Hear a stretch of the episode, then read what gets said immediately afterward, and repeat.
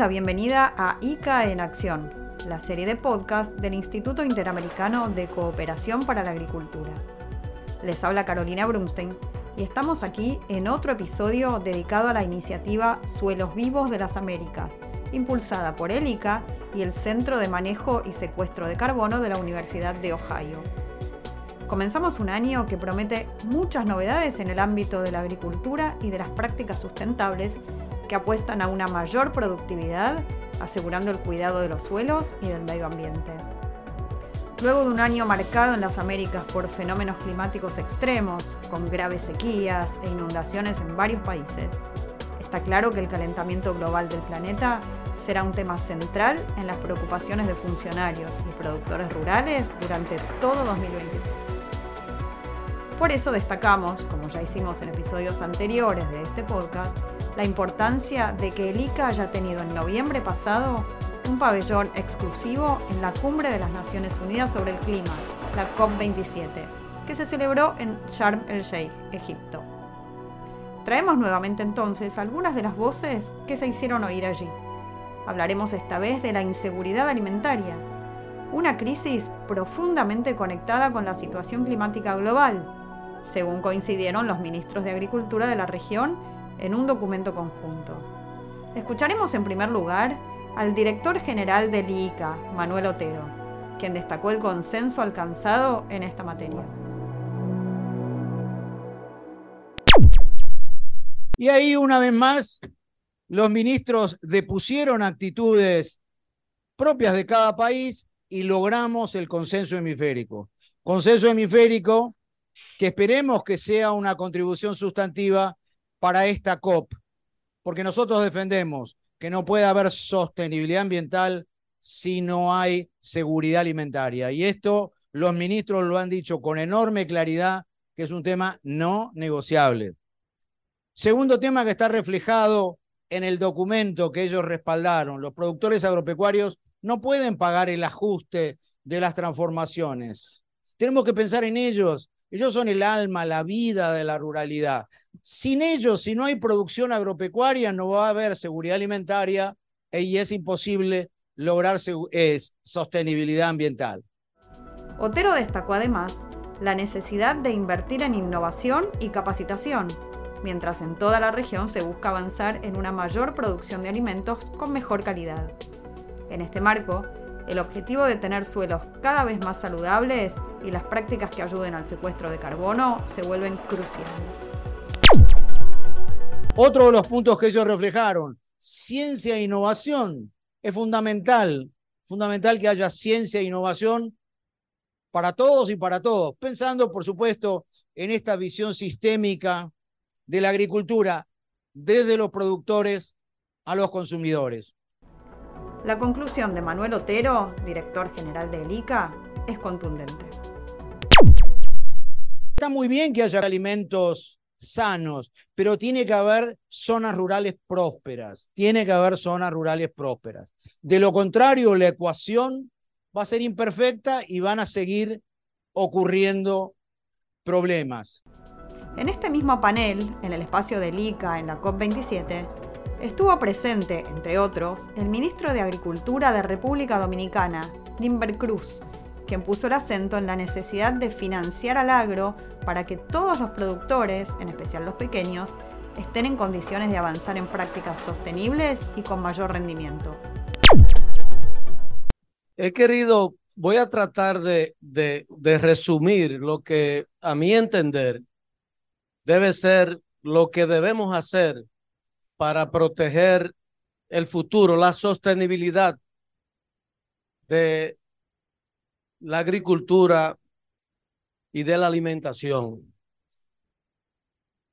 Siempre he dicho y voy a seguir repitiendo, porque lo he dicho en diferentes cumbres, que lo primero es que tenemos que apoyar el campo con recursos. Sin recursos lo otro es soñar. Porque si bien es cierto que tenemos que producir de manera amigable con el medio ambiente, pero también las cosas que son amigables del medio ambiente tardan mucho para tú obtener su fruto. Por ejemplo, tú siembras una mata de café, una mata de coco, que es amigable, que reforesta, una mata de macadamia, una mata de castaño de masa. Todo eso son árboles excelentes para nosotros diversificarnos y también trabajar y producir amigablemente con el medio ambiente. Sin embargo, ¿qué productor, qué pequeño productor puede aguantar dos, tres, cuatro años para retornar la inversión? No lo aguantan porque tienen que comer. Entonces, remarcó Cruz, es fundamental facilitar el acceso a créditos y seguros para los productores rurales. Primero, ofrecer financiamiento blando para ese tipo de productores. Cuando hablo de financiamiento blandos, es tasa cero, hemos incluso tasas preferenciales de 2, 3, 4, 6%. La posibilidad de acceder a estos créditos, además, debe ser permanente y sostenida en el tiempo. Crearle una cultura que sea cultural en, en, en, en los, en los productores eh, porque el cambio climático, yo digo, es una, una realidad, pero el seguro agrícola es una necesidad. Otra cosa que es importante desde mi punto de vista es seguir capacitando a la gente, llevando la asistencia técnica al campo, que eso ha, sido, eh, eh, se ha ido disminuyendo con el tiempo en, en nuestros países y eso hay que seguirlo motivando. La ministra de Agricultura y Ganadería de Honduras, Laura Suazo, también participó de este encuentro. Destacó que su país refleja la situación de varias naciones que viven en la pobreza y alertó sobre la vinculación ineludible entre el cambio climático y la inseguridad alimentaria creo que en, este momento de la historia no nos queda duda a nadie más del impacto negativo que puede tener el cambio climático en la producción y por lo tanto en la inseguridad alimentaria. La ministra Suazo planteó la necesidad de elaborar políticas de Estado para el sector agropecuario, con eje en el cambio climático. Quiero decirles que cambio climático no es un eje transversal, como se dice en todo, es un eje urgente, está presente en todo, en líneas estratégicas, en objetivos, en leyes, en programas. ¿Y por qué? Porque estamos siendo demasiado vulnerables al cambio y la, la fuerza con que las sequías nos afectan tres años aproximadamente y luego las inundaciones y luego las sequías no nos están dando tiempo de recuperarnos. Y, estamos practicando una agricultura que está respondiendo a un desastre, pero no estamos eh, todavía preparados a una agricultura que tenga planes de contingencia con anticipación, que tengamos escenarios, qué puede pasar en el 23 en la región, qué va a pasar en cinco años, porque los datos científicos estadísticamente están disponibles.